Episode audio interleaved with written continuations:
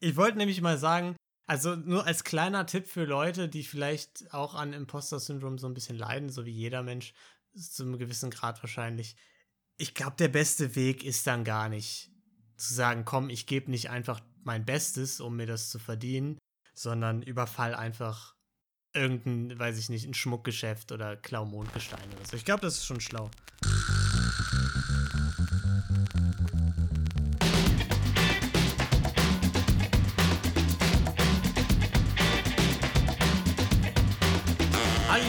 Herzlich willkommen zu Verbrechen für Weicheier Folge 10, wo wir euch wie jede Woche mit in die Welt der Ganovinnen und Ganoven nehmen.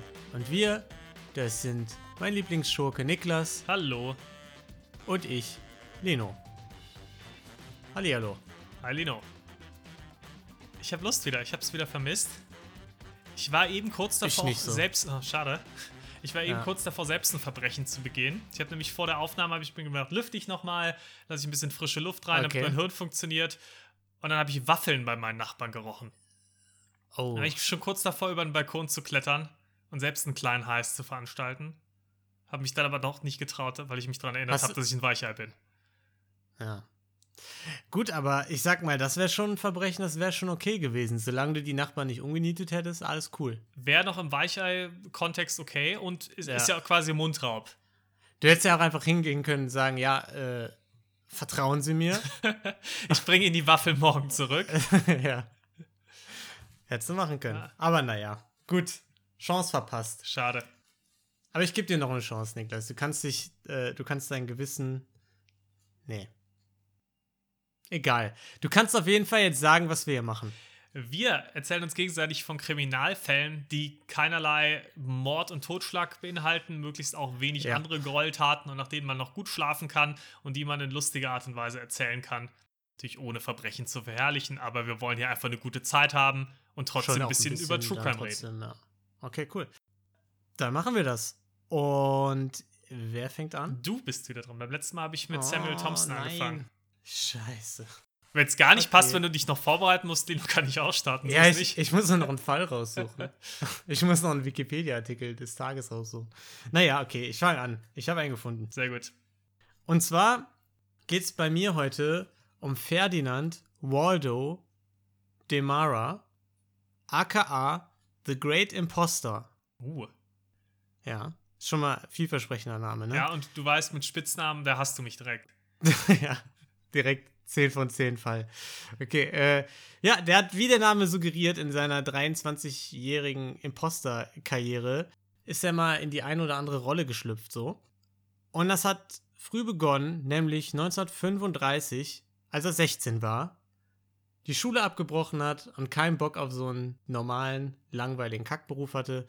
Und ich dachte, ich will gerne einen Beruf haben, wo ich einen hohen Status habe. Irgendwie Priester, Wissenschaftler, Arzt, Offizier, irgendwie sowas. Und da fehlten ihm natürlich jegliche Qualifikationen für, weil er gerade die Schule abgebrochen hatte. Und schwierig dann eher er, als Arzt direkt anzufangen. Ja, naja. Äh, und ist dann äh, zu Hause abgehauen, um erstmal einem Orden, einem stillen Orden von Trappistenmönchen beizutreten. Was sind Trappistenmönchen? Das klingt, als würden die auch auf so Trapezen, als würden die Zirkus äh, ja, Kunststücke ganz, noch machen. Ich, ich glaube, ganz so lustig sind die nicht, Niklas. Also das, äh, was mein dreisekündiger, äh, meine dreisekündige Google-Suche ergeben hat, war, dass das wohl ein sehr strenger Orden ist. Okay. Einfach. Also. Das für so, für so einen, der eher aus dem System bricht und sich nicht so gerne an Regeln hält, wahrscheinlich nicht der allerbeste Ort. Kann, kann man so sagen. Seine Eltern haben dann gesagt, ja, ist wahrscheinlich eine Phase, soll er mal machen, als sie ihn da gefunden haben. Und zwei Jahre, nachdem er dahin ist, ist genau das eingetroffen, was du gerade gesagt hast. Nämlich er ist rausgeflogen, weil er sich einfach nicht an die Regeln halten konnte. Die gesagt haben, ja, er hat ein bisschen das falsche Temperament für einen stillen Trappistenorden. Ähm, und da finde ich auch, was für eine komische Wahl für jemanden, der, also irgendwie es scheint ihn ja so nach Nervenkitzel und Aufregung zu sein oder keine Ahnung. Naja. Kriegt man da wahrscheinlich eher weniger. Ja. Aber hat er sich gedacht, komm, ist ja nicht der einzige Orden, ne? Da hat er es bei weiteren Orden versucht. Fast zwölf hat eine Quelle gesagt. Und immer wieder war aber das Problem, dass er sich einfach nicht an die Regeln gehalten hat.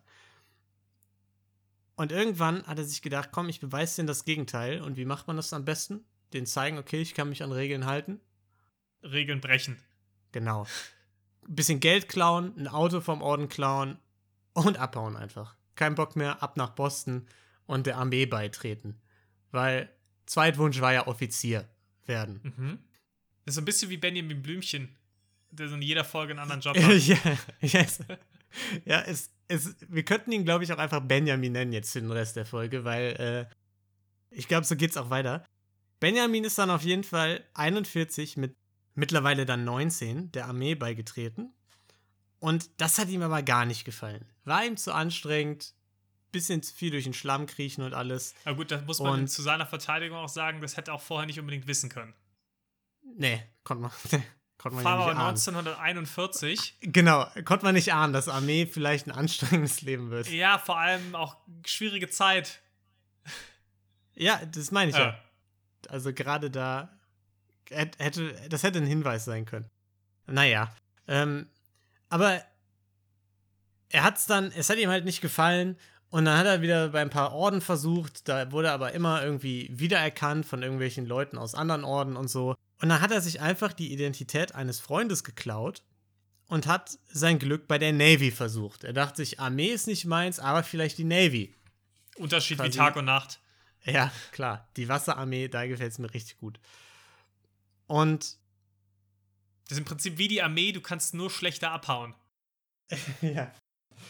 Und da wurde er dann sogar akzeptiert auch für eine medizinische Ausbildung, weil er sich dachte, okay, Arzt gefällt mir. Und den Grundkurs hat er auch bestanden. Und dann, nächster Schritt wäre halt gewesen zu studieren. Da haben sie gemerkt, ja, du kannst das ja gar nicht, du kannst ja gar nicht studieren, du hast gar nicht die Qualifikation dafür. Moment, das war aber jetzt unter seiner eigenen oder war das jetzt schon unter der Identität seines Freundes? Das war, so wie ich es verstanden habe, unter der Identität seines Freundes. Mhm, okay. Ähm, kann aber, also die Quellen widersprechen sich auch teilweise in Details so ein bisschen und wann er jetzt genau dann eine Identität von einem Freund hatte oder nicht. Mhm. Also spielt auch im Endeffekt jetzt, glaube ich, so eine untergeordnete Rolle. Der ähm, hat sich nämlich dann gedacht, Qualifikationen fehlen, klar, was macht man dann? Einfach die Zulassungspapiere fälschen fürs College. Und das hat er gemacht und er war schon auch sehr überzeugt von sich hat sich gedacht, sieht geil aus, hat mir gefallen, kann ich mir doch das Medizinstudium sparen, mir einfach noch mehr Dokumente fälschen und mich einfach direkt als Offizier bei der Navy bewerben. Ja, aber ist doch schlau, bevor man jetzt sagt, naja, ich fälsche mein, äh, mein Eintrittszeugnis für die Uni und muss dann noch ja. den anstrengenden Quatsch machen. Exakt. Fälsche doch lieber mein Uni-Zeugnis. Ja, war, war gar nicht so schlecht, ne? Problem, also was dann schlecht war, war halt, dass die das erkannt haben bei der Navy. Die, fanden, die waren offensichtlich nicht so begeistert von seinen Fanden sie nicht so witzig? nee, fanden sie nicht so geil. Und was ist dann der logische Schluss?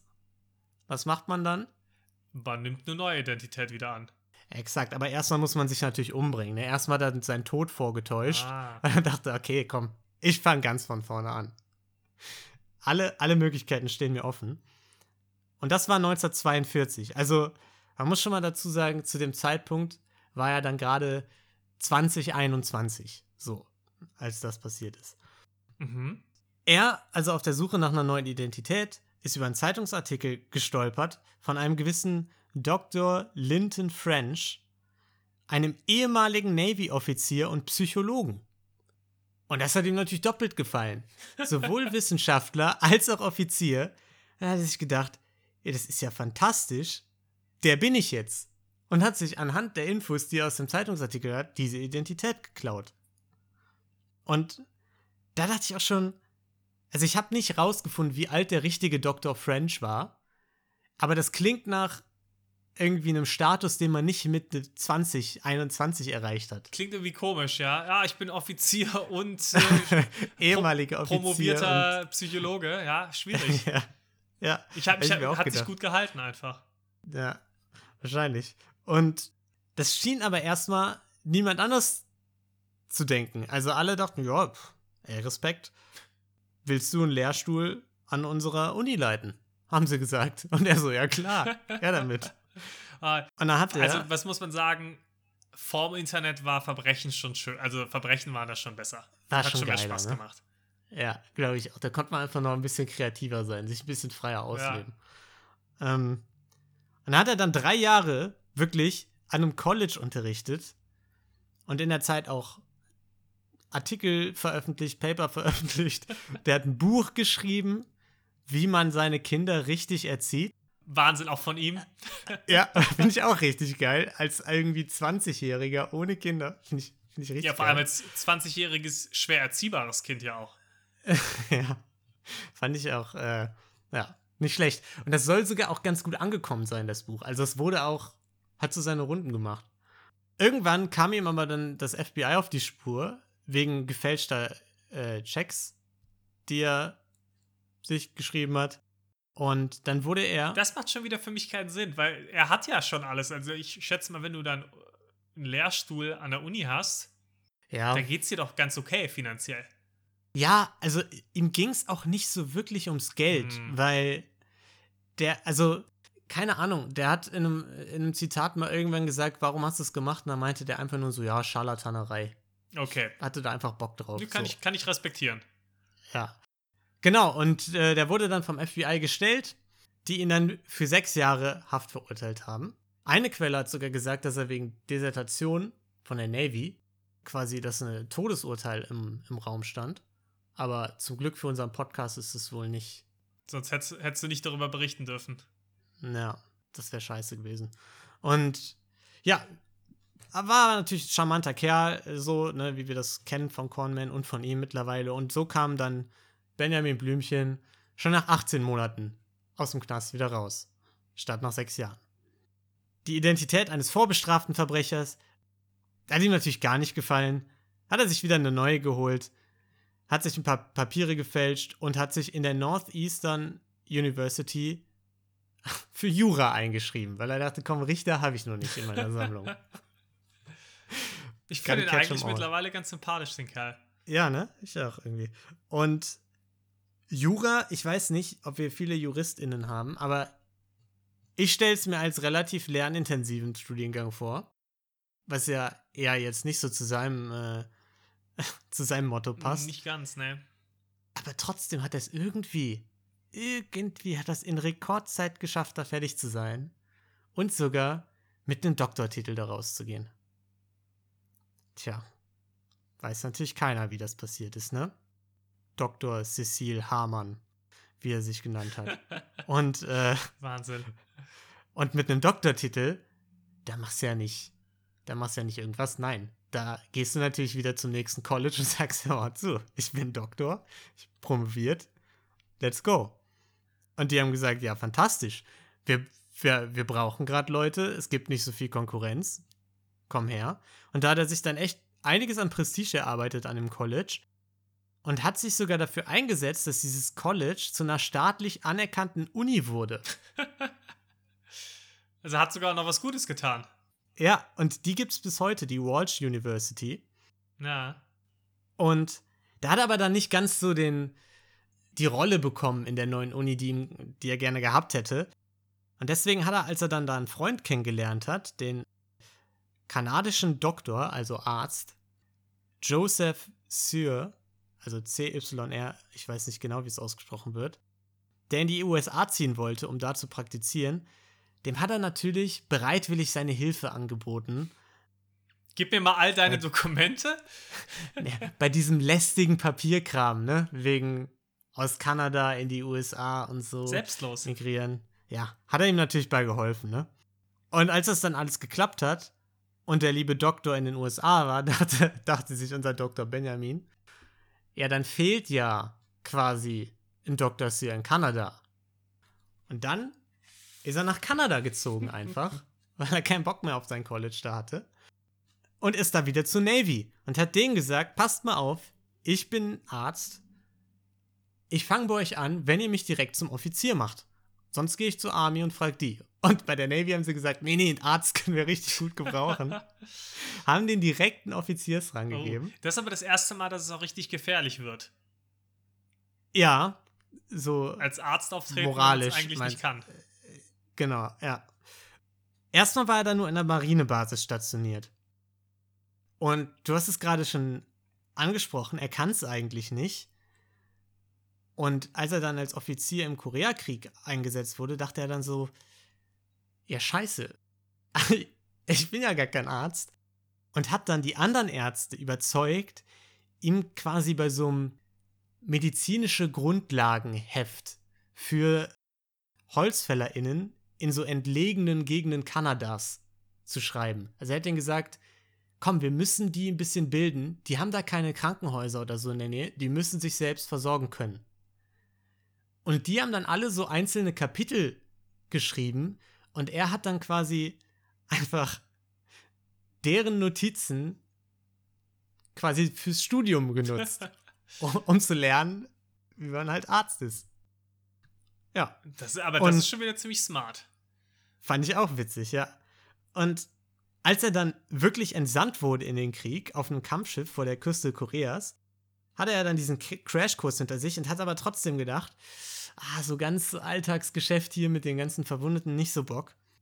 Und hat dann einfach gesagt, klar, Fördern der Untergebenen ist wichtig und hat dann den seinem Krankenbetreuer und so, hat er einfach alle kleinen OPs und so machen lassen. Hat dem gesagt, komm, ich vertraue dir, du hast es drauf. Und der hat sich natürlich gefreut, hat gesagt, Mensch, endlich erkennt jemand mein Talent. Ich mach das, gib mir ein paar Aufgaben. Und so ist er halt irgendwie ziemlich lange einfach durchgekommen, ohne auch nur irgendwas zu machen als Arzt. Das hat er sich übrigens häufiger zunutze gemacht, so, ne? Also einfach andere arbeiten lassen und er selbst war dann einfach in der Führungsposition. Also ich meine, wenn man, wenn man weit genug oben ist, muss ja. man auch von der grundlegenden Materie irgendwann gar nicht mehr so viel verstehen. Da muss man nur ja. die anderen organisieren können. Exakt. Problematisch wurde es aber dann, als dann ganz viele verwundete koreanische Flüchtlinge aufs Schiff geliefert wurden, die tatsächlich in Lebensgefahr waren. Und da haben sich natürlich alle zum Chefarzt umgedreht und haben gesagt, jo, jetzt aber ran da, ne? und äh, also ein paar Quellen haben 16 OPs gesagt, ein paar haben von drei PatientInnen geredet. Ich weiß jetzt nicht genau, wie viel es war. Auf jeden Fall gab es da so Sachen wie Beine mussten amputiert werden, offene OP an der Brust und so. Das hat er dann so gemacht. Er hat seinen AssistentInnen gesagt, komm, bereitet die für die OP vor jeweils und ist dann immer kurz in sein Zimmer gerannt, hat in Büchern gelesen, wie die einzelnen OPs jetzt gemacht werden müssen, die jeweilige, die jetzt ansteht, hat sich das gemerkt, ist an den OP-Tisch gerannt und hat einfach die OPs durchgezogen. Krass. Und er hat tatsächlich alle Verwundeten durchgebracht. Okay. Es haben, es haben alle überlebt. Also vielleicht hätte er einfach mal sich angestrengt im Studium, wäre es vielleicht der beste Arzt aller Zeiten geworden. ja, ist echt so. Und alle waren so begeistert davon, dass alle überlebt haben, obwohl sie ihn ja für einen richtigen Arzt gehalten haben, dass Zeitungsartikel geschrieben wurden, so, was für ein Held. Dr. Sir aus Kanada. Oh. Genau. Oh.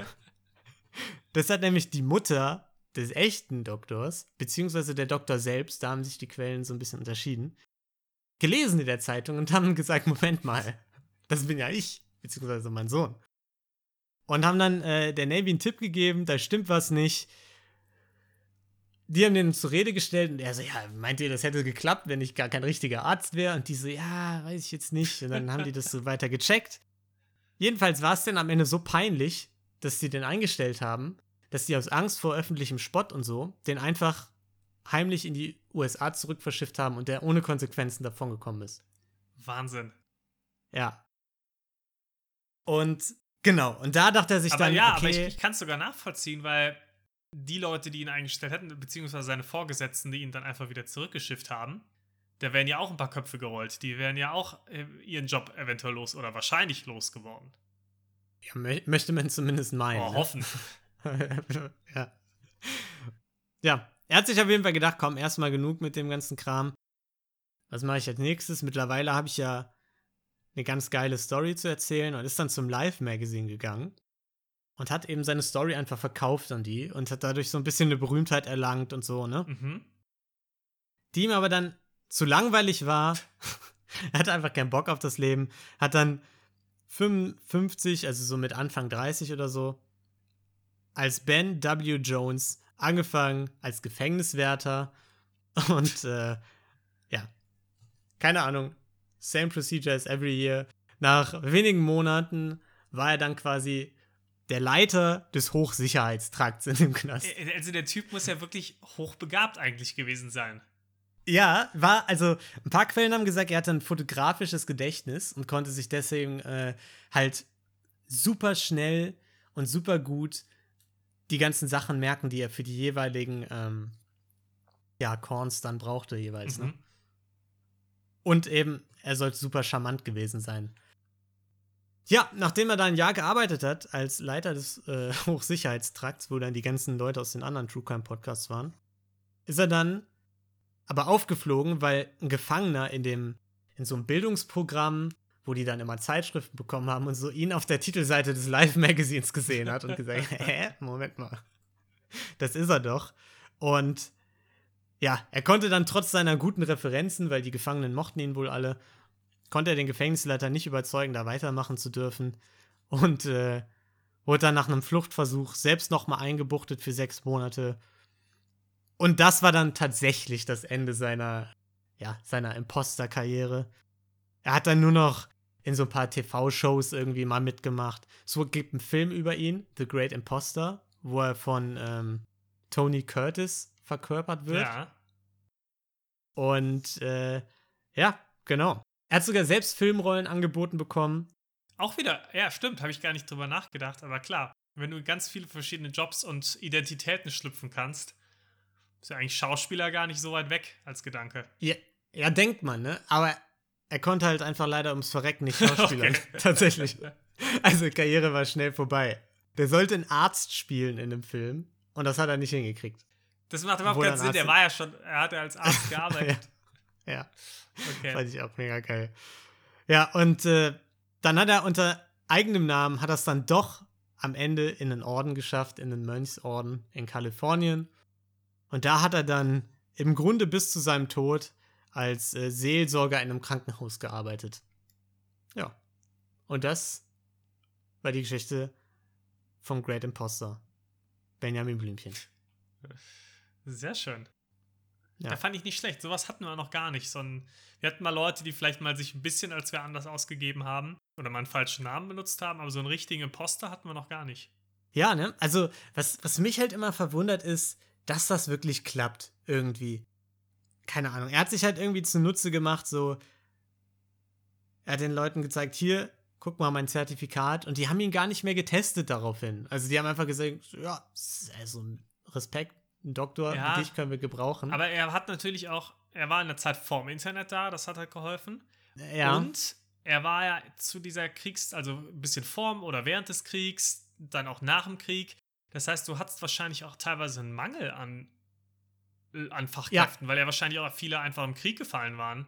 Exakt, das war eins seiner großen Dinge. Er hat gesagt, es ist ein riesiger Bedarf da und er hat das ge genannt, äh, seine Leitlinie, man muss immer in ein Power-Vakuum expandieren. Also immer irgendwo hingehen, wo er keine Konkurrenz hat, wo es keine etablierten Strukturen gibt oder so, mhm. weil dann halt auch niemand merken kann, dass er sich nicht an diese etablierten Standards hält oder dass andere besser sind. Ja, da ist man einfach froh, einfach, wenn man einen hat, bei dem man sieht, oh, der ist exakt. qualifiziert. Ja. ja.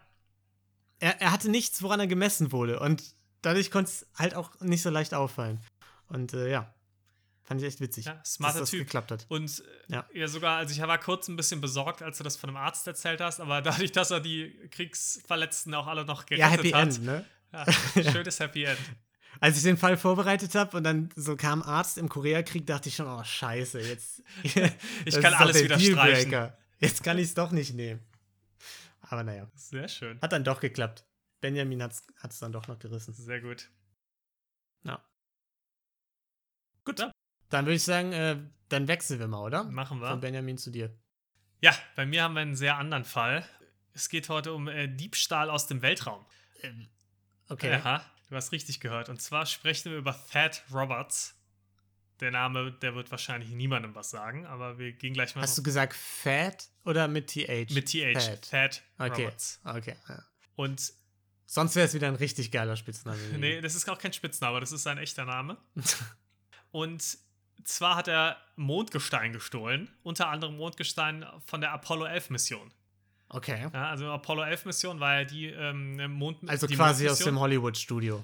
Wir sind kein Verschwörungspodcast, Lino. okay. Alright.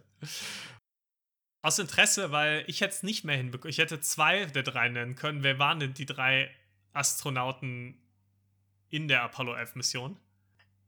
Ja, na, natürlich der, der äh, berühmte Radfahrer Lance Armstrong. Genau, Louis Armstrong mit seiner Trompete. Die, kennt, kennt, man ja, kennt ja jeder. Und ähm, ja, der dritte, der fällt mir auch nicht ein. Ja, aber mit einem hast du ja noch vergessen, den man ja noch kennt. Ja, den kennt man, aber der fällt mir jetzt gerade nicht Ach, ein, Mann. Jetzt stell mich da Nein, das so ist natürlich Buzz Aldrin. Ja, genau. Der, genau. Der dritte. Aus Toy Story. Genau, der, Woody war auch dabei. Ähm, nee, ich wollte es einfach nochmal sagen, weil der Name, der geht wahrscheinlich unter. Und ich hätte, ich habe den irgendwann mal gehört, aber ich hätte den jetzt auch nicht mehr auf die Kette bekommen. Michael Collins. Das war, dass der auch in Erinnerung bleibt. Wir haben ja auch einen Bildungsauftrag hier, Lino. Ja, ja vor allem ich. So. Okay. Heute geht es aber gar nicht primär um die drei, sondern um Rundgestein. Auch nicht nur von der Apollo 11 Mission. Mal so als kleiner ja, Fun Fact nebenbei und auch um das mal so ein bisschen einzuordnen. Pat Roberts war nicht der Einzige, der Mondgestein geklaut hat jemals. Allein nur von der Apollo 11 und Apollo 17 Mission wurden so circa 270 Steine zu, äh, zurückgebracht vom Mond. Und davon sind 180 verloren gegangen. Der hatte doch wieder die Mafia-Ära in dem Wahrscheinlich Spiel. war irgendwo Mafia-Boss ja. im Hintergrund, wie immer. Aber du siehst, also Mondgestein wird ganz gerne gestohlen. Ist halt, hat, glaube ich, eine ganz gute Anziehungskraft. Ist irgendwie ganz cool. Ich springe einfach mal in den Fall, würde ich sagen. Mach mal. So, wir sind im Jahr 2000 und Thad Roberts wurde jetzt gerade als Praktikant bei der NASA angenommen. Thad Roberts war damals 23, ja? Ich, ich bin jetzt gerade vollkommen verwirrt. Ich war jetzt gerade äh, in einer vollkommen anderen Zeit erstmal. Okay. Nee, nee, also jetzt, die Steine lagen ja, da halt schon eine Weile rum. Also die Mondlandung okay, war ein bisschen okay. früher, aber ja, ja. die Steine ga, gab es halt eine Weile. Und Thad Roberts, 23, super smarter Typ, hat Physik, Geologie und Geophysik studiert, alles gleichzeitig. Bisschen schlauer als wir, glaube ich, der Typ. Ah, gut, also ich muss aber auch mal dazu sagen, Physik, Geologie und Geophysik klingt jetzt auch nicht, als hätte der drei vollkommen unterschiedliche Dinge studiert. Also es ist jetzt nicht, der hat gleichzeitig Jura, Raketenphysik und Medizin studiert. Hast recht, er ist trotzdem ist schlauer schon, als wir. Na, ach komm. Ja. Wahrscheinlich, er war bei der NASA ja. und, und, macht keinen Podcast und über Verbrechen. Dieses Praktikum, das war ein ganz spezielles Programm und das war auch anscheinend ein ganz guter Weg, um Astronaut zu werden. Also das war das war jetzt nicht mal eben, ich, ich gehe Kaffee kochen als Praktikant, sondern das war schon, der war schon auf dem Steinkarriereweg damals mit 23. Okay. Und er war auch schon verheiratet zu der Zeit. Äh, seine Frau hieß Katie und beide waren ehemalige Mormonen. Die kamen nämlich aus mhm. Utah, das ist ja der Mormonenstaat. Natürlich, woher sonst? und äh, hat auch, er hat auch an der University of Utah studiert, war früher als Teenager sogar Missionar, wurde dann aber da rausgeworfen, weil er vorehelichen Sex hatte und das zugegeben hat und wurde dann anscheinend laut eigener Aussage, ich habe es leider von keiner anderen Quelle gehört, aber laut eigener Aussage äh, auch dann von seinen Eltern rausgeworfen. Aber ehrliche Haut immerhin. E ehrliche Haut, naja, das äh, wirst, du, wirst du jetzt nachher im Fall vielleicht noch ein bisschen anders bewerten. Jedenfalls war dieser Typ super, super smart, auch ja, hatte eine gute Arbeitsmoral, hat, hat gut gearbeitet, war aber gleichzeitig auch ein ziemliches Schlitzohr und hat Spaß dran gehabt, die Regel zu brechen. Es, es gibt eine Geschichte, da ist jemand mit ihm geflogen, er konnte Segelflugzeuge fliegen und da hat er dann einfach mal aus Spaß für eine Weile den Motor ausgemacht oder sowas. Einfach ein bisschen, ja, der Person ein bisschen Angst äh, einzujagen, so ein bisschen, ein bisschen Schabernack zu treiben. Ja, finde ich auch immer. Das ist, das ist der perfekte Moment, um ein bisschen Schabernack so zu treiben. Mit einem kleinen Flugzeug. Ja. Er hat auch dann mal irgendwann, gibt es eine andere Geschichte, da hat er dann Flüssigstickstoff in, in eine Flasche gefüllt und hat die vom äh, Campusdach geworfen also der hat schon ganz gern mal auf gut Deutsch gesagt Scheiß gebaut, obwohl er eigentlich ein super smarter Überflieger war. Aha. Und er war dann, also 2000 wurde er angenommen und 2001 war er dann das erste Mal auch in Houston im Lunar Lab, also dem Labor, wo die ganzen Mondforschungen stattfinden. Und ja, hat sich das Ganze dann mal angeguckt. Und da hat er dann eben auch den Safe mit Mondgestein gesehen. Und das hat ihn natürlich fasziniert. Das kann ich mir schon vorstellen, dass es auch so eine gewisse Anziehungskraft hat, wenn du das Ganze siehst. Und hat dann auch mitbekommen, wie sich andere Wissenschaftler darüber unterhalten Wegen haben. Mondgestein, ne? Aber nicht so eine hohe An Anziehungskraft wie jetzt einfach so ein normaler Erdgesteinbrocken. Physikwitze, yay. Ja. ich fand die gar nicht schlecht. Muss ich zugeben. Ja. Ja, danke. Gerne. Auf jeden Fall haben sich manche Wissenschaftler darüber unterhalten, dass sie gesagt haben, boah, wir haben ja hier nicht so viel Budget, wir bräuchten eigentlich mehr Kohle, dieses Mondgestein ist ganz schön viel wert, wir haben so viel davon, sollten wir eigentlich mal verkaufen. Warum behalten wir davon alles? Brauchen wir doch gar nicht mehr. Das ist doch schon zum Großteil eh erforscht. Lass uns doch lieber was davon verkaufen. Hat das eben so, solche Gespräche damit bekommen und hat so erstmals drüber nachgedacht. Eigentlich wäre es schon cool, die zu klauen und selbst zu haben. scheint, scheint denen ja nicht mehr so wichtig zu sein ja, da hatte ich gedacht, naja, wenn man die auch verkaufen kann und das jetzt nicht so wichtig gebraucht wird, warum soll ich es da nicht haben? Ja, klar. Ja, und er ähm, hat dann 2002, also im nächsten Jahr, hat er dann, äh, nachdem er dann weitergemacht hat und da weiter gearbeitet hat, hat er die Studentin Tiffany Fowler kennengelernt und sich in sie verliebt. Ist dann auch mit ihr zusammengekommen. Okay. Ja. Aber er hatte noch hier seine Frau. Er ne? hatte noch seine Frau, richtig gehört. Und er hat dann im Nachhinein behauptet, ja, ja, das war ja einfach eine offene Beziehung mit meiner Frau, das war gar kein Problem. Klar, wie die meisten mormonischen Ehen. Das, das, die waren ehemalige Mormonen, die sind beide da schon so. keine Mormonen mehr gewesen, nachdem er da rausgeflogen ist von zu Hause. Aber ähm, seine Frau hat trotzdem widersprochen, die ist mittlerweile auch wieder Mormonin. Die hat gesagt, nix da, wir hatten keine offene Beziehung, die hat mich einfach eiskalt betrogen. Ja. Also schon mal auch ein erstes Verbrechen hier. Jedenfalls hat ihn das aber nicht gestört. Er war mit, ähm, mit Tiffany Fowler dann zusammen und äh, die waren ganz verliebt und sie war vor allem von seinem Intellekt fasziniert und dass, dass er halt so ein Draufgänger war und ja, irgendwie alles konnte und ein, und ein tolles Talent für alles hatte und einfach smart war. Und Roberts war auch für eine Sache ganz bekannt, war auch wie, wie dein Täter auch von eben. Er war auch super charmant und konnte Leute einfach super gut manipulieren und überzeugen. Ja. Das haben ja Diebe und Conman äh, ganz, ganz oft so eine Fähigkeit. Und er hat sie dann eben auch überzeugt, mitzumachen beim Heist. Gesagt, hey, warum, ich habe Bock, das Mondgestein zu klauen. Mach doch mit. Sorry, dass ich dich jetzt unterbreche, ne? Ja. Ich hab, ich kann, ich komm, ich hänge gerade an meinem Gag eben mit den meisten mormonischen Ehen. Ist das nicht wirklich so? ich, bin, ich bin jetzt gerade nicht sicher. ob mein Gag überhaupt funktioniert hat. Du meinst, dass Mormonen da mehrere Frauen haben dürfen oder sowas? Ja, oder? Boah, das, also, dafür weiß ich war das mal so? nicht darüber, nicht genug ich, darüber. Gut. Falls es so ist, äh, vergesst mein Gag. Dann bin ich dumm. Sorry. Ich weiß nicht. Auf jeden Fall, weiter. was man sagen kann, ist, dass seine Frau es nicht cool fand und er es auf jeden ja. Fall hinter ihrem Rücken gemacht hat. Also es okay, war gut. egal, Stimmt. was, äh, wie das normalerweise bei Mormonen läuft, das war auf jeden Fall Fremdgehen. Ja. Sehr gut. Sehr gut. Naja, auf jeden Fall hat er Fowler dann überzeugt und hat, sie hat dann noch eine weitere Freundin mit rangeholt, äh, Shay Sauer. Die wurde dann auch von ihm überzeugt, dass sie gesagt haben: Super, du machst auch mit, ähm, dass wir eine gute Truppe für unseren Heist auch haben. Da gab es noch einen vierten im Bunde. Und zwar hat er Gordon McWater kennengelernt. Gordon McWater also, war auch ein Student. Der perfekte Name. Es ist ein schöner Name für einen Heist. Ja. Und ja. der hatte Geldprobleme. Und war, ja, also während Roberts äh, so ein Überflieger war, war McWater eher das Gegenteil. Eher so ein Schluffi mit Geldproblemen. Aber die haben sich irgendwie gut verstanden. Auch so ein bisschen, weil beide einen sehr starken Fokus auf Geld hatten. Beide waren auch schon zu verheiratet zu dem Zeitpunkt, vielleicht auch deswegen so ein bisschen mehr auf finanzielle Stabilität ausgerichtet und haben sich dann viel darüber über ihre Träume unterhalten. Roberts hat dann nochmal gesagt, ah, wir haben uns da über unsere Träume manchmal unterhalten wie zwölfjährige Jungs. Aber so sind die irgendwie zusammen ins Gespräch gekommen und Roberts hat ihm von seinem Plan erzählt, dass er gerne die Steine stehlen möchte. Und McWater ja, hat das gesagt. ist ja auch klar, ne? Also äh, in deren Lebensabschnitt äh, finanzielle Sicherheit, Familie unterstützen, erstmal Steine klauen. da glaubt man Mondgestein. Das ist ja, die logische Konsequenz. Ja, und McWater fand das auch. Der hat äh, dir dazu gestimmt, Lino. Und hat gesagt: Super, ich kann helfen, die online anzubieten bevor die Steine gestohlen waren, hat er die schon in ein Geologieforum in Antwerpen reingestellt. Steine, weil sie sich gedacht haben, wenn wir das in den USA anbieten, das, ist, das fällt auf, das ist zu, zu riskant, wir bieten das einfach in Belgien an. Ja, hat das, hat das dann da reingestellt.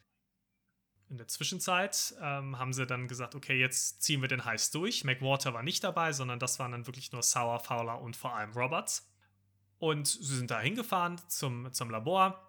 Der Wachmann hat noch gefragt, ach hier, äh, hast, hast, du ein neues Auto, weil die mit einem Jeep da reingefahren sind. Dann hat er gesagt, nee, nee, den habe ich mir nur geliehen gerade, weil ich einem Kumpel beim Umzug helfe. Alles klar, fahrt rein.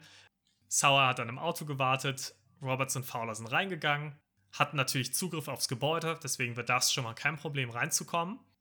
Ja, also, was ich mir aber auch denke, ist so ein NASA-Gebäude, ne? Ja. Typischerweise. Gibt es da sowas wie Kameras? Habe ich mich auch also gefragt. Kameras, die irgendwie Leute beim Rein- und Rausgehen beobachten? Das ist eine sehr gute Frage, die ich mir auch gestellt habe. Keine der Quellen ist irgendwie darauf eingegangen. Also, Deswegen naja, vermute gut. ich, dass es da keine Kameras gab. Was mich total wundert. Ja, kann sein. Was auch nicht viel Sinn macht, meiner Meinung nach. Aber ja, es, ja. also keine der Quellen ist darauf eingegangen und nichts hat dafür gesprochen, dass dann, als der Diebstahl bemerkt wurde, dass da die Kameras gecheckt wurden. Weil sonst hätte man War das wahrscheinlich Wochenende, da hatten die Kameras frei. es war Wochenende, nee, es war in dem Fall, äh, glaube ich, kein Wochenende. Auf jeden Fall sind die beiden dann reingegangen und wollten zum Safe. Dazwischen gab es noch eine andere Tür, da waren die Quellen auch so ein bisschen schwammig. Manche Quellen haben gesagt, naja, die haben den Code einfach erraten, weil die so smart waren, konnten sie sich das irgendwie ableiten. Andere haben gesagt, die haben den Code geknackt. Wieder andere haben gesagt, die wussten den Code einfach irgendwoher.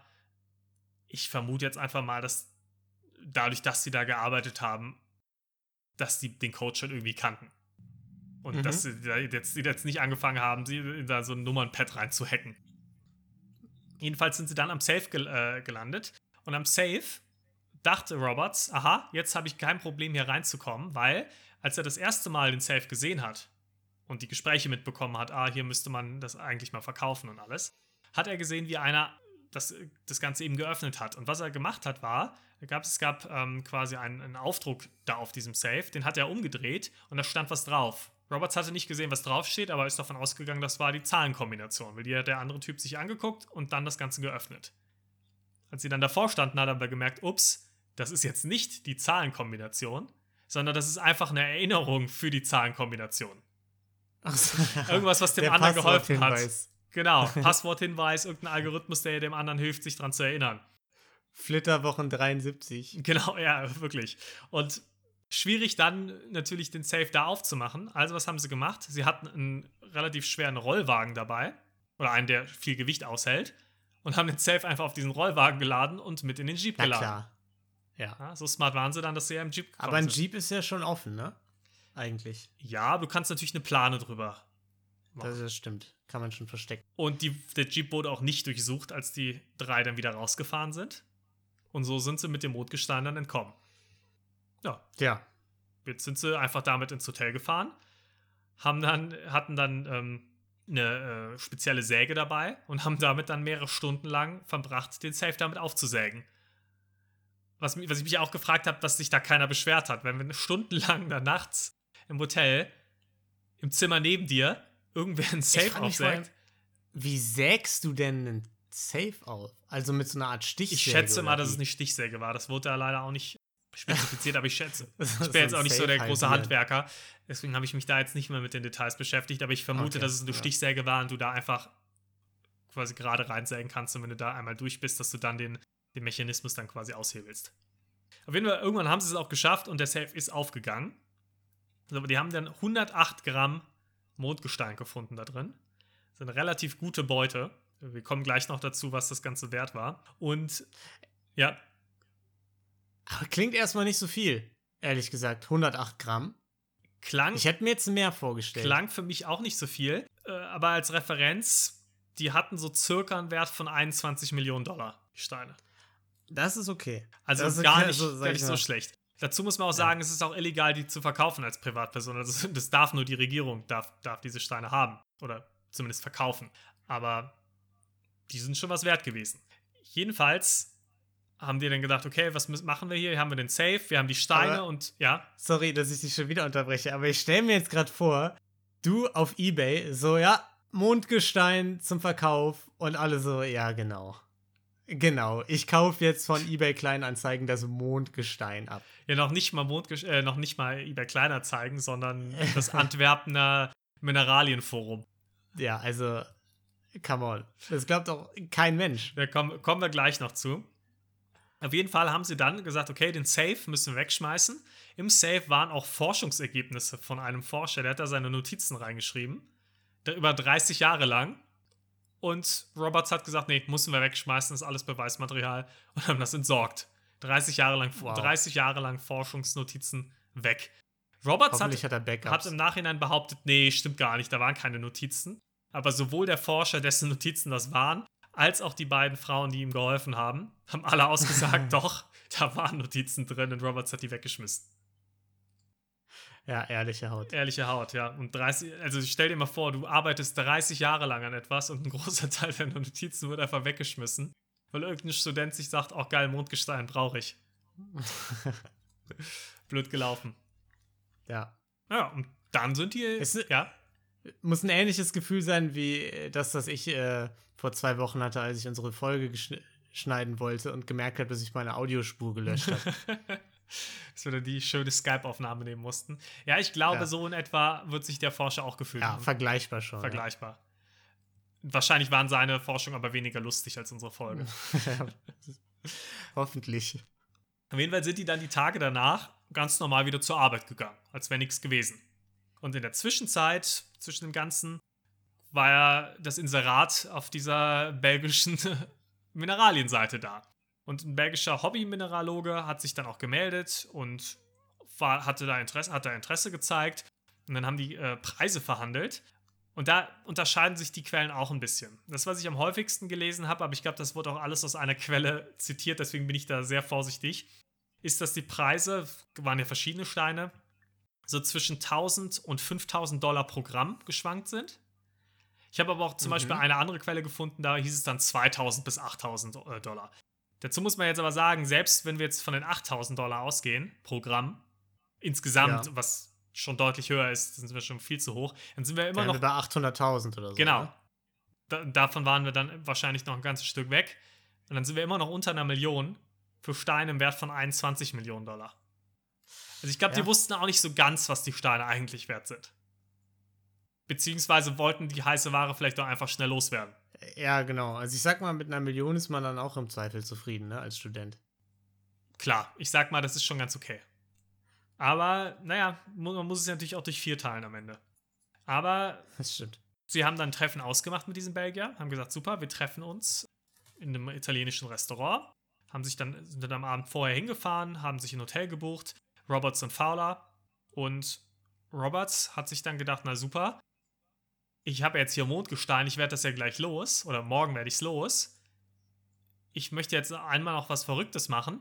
Und ich will ja auch am Ende behaupten können, dass ich Sex on the Moon hatte.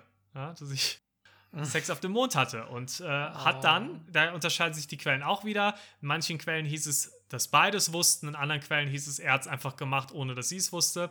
Aber anscheinend das Mondgestein unter ihr Kopfkissen gelegt. Und dann hatten sie auf dem Mondgestein Sex, die beiden. Wow. Es gibt auch ein Buch über die ganzen Vorfälle und diesen Diebstahl. Das hat auch den schönen Titel Sex on the Moon. Eben inspiriert also, davon.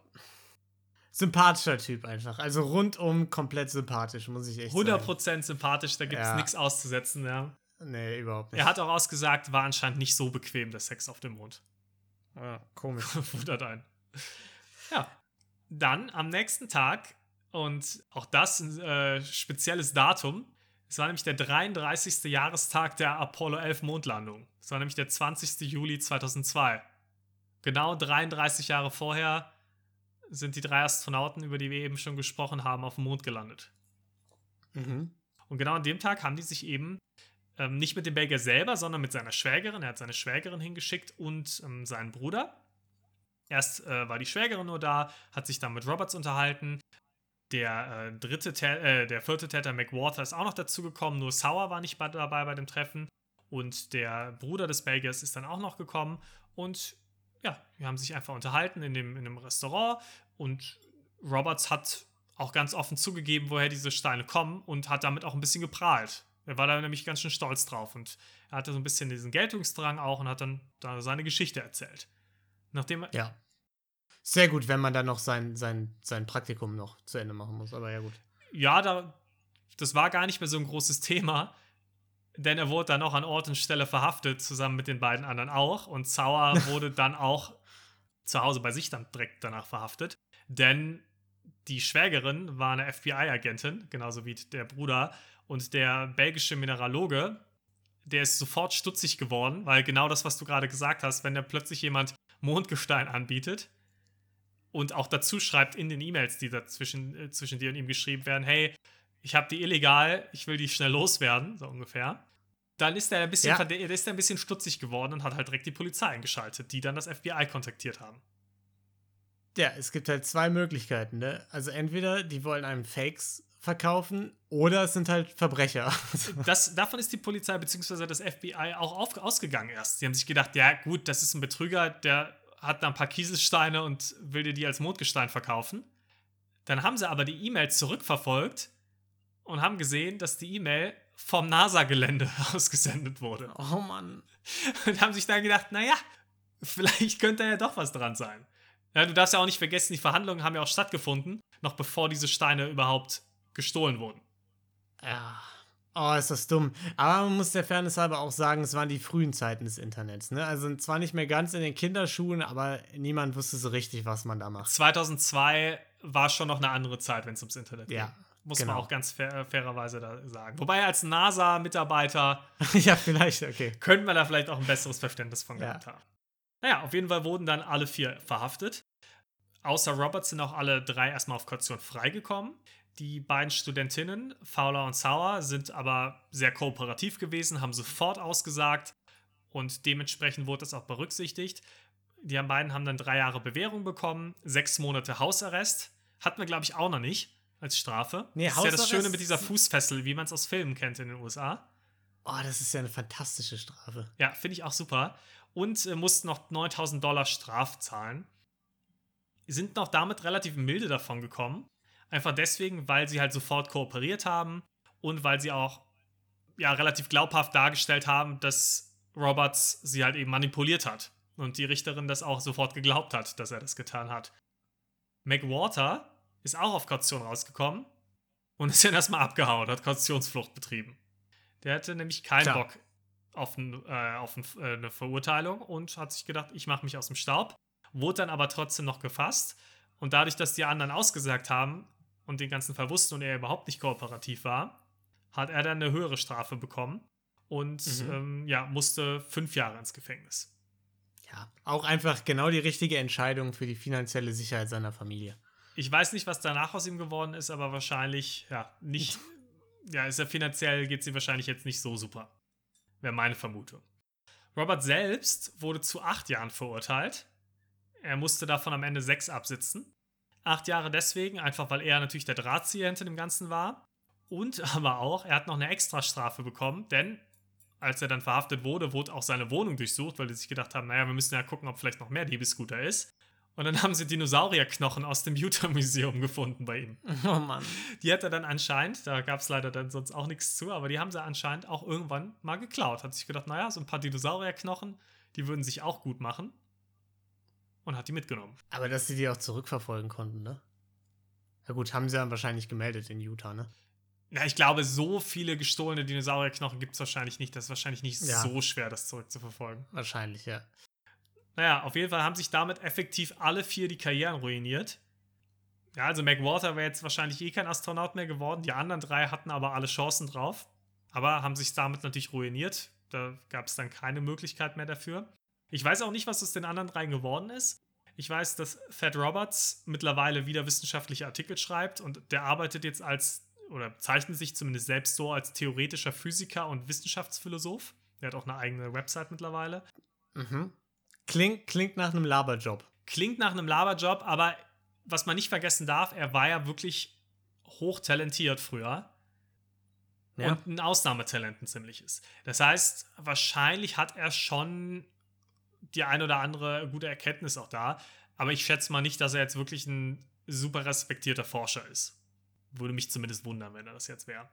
Und seine Frau Katie hat sich übrigens natürlich auch von ihm scheiden lassen, auch schon, als dann Komisch. rauskam, was er alles so getrieben hat.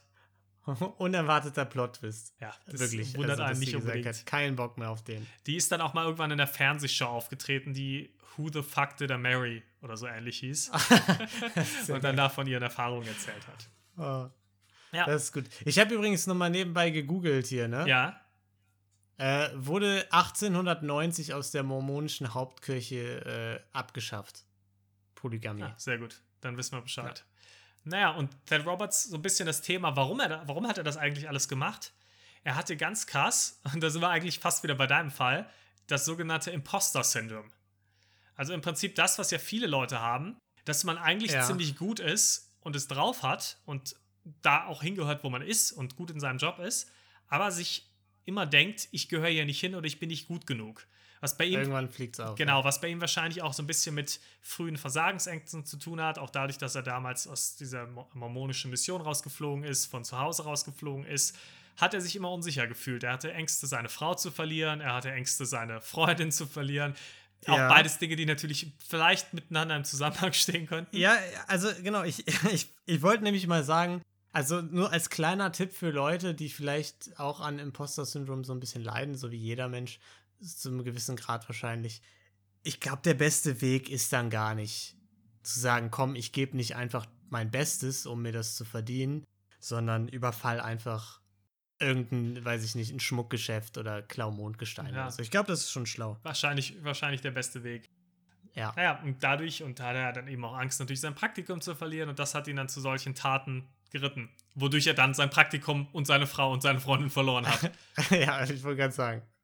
Also der sicherste Weg, die Frau zu verlieren, ist auf jeden Fall einfach fremd zu gehen.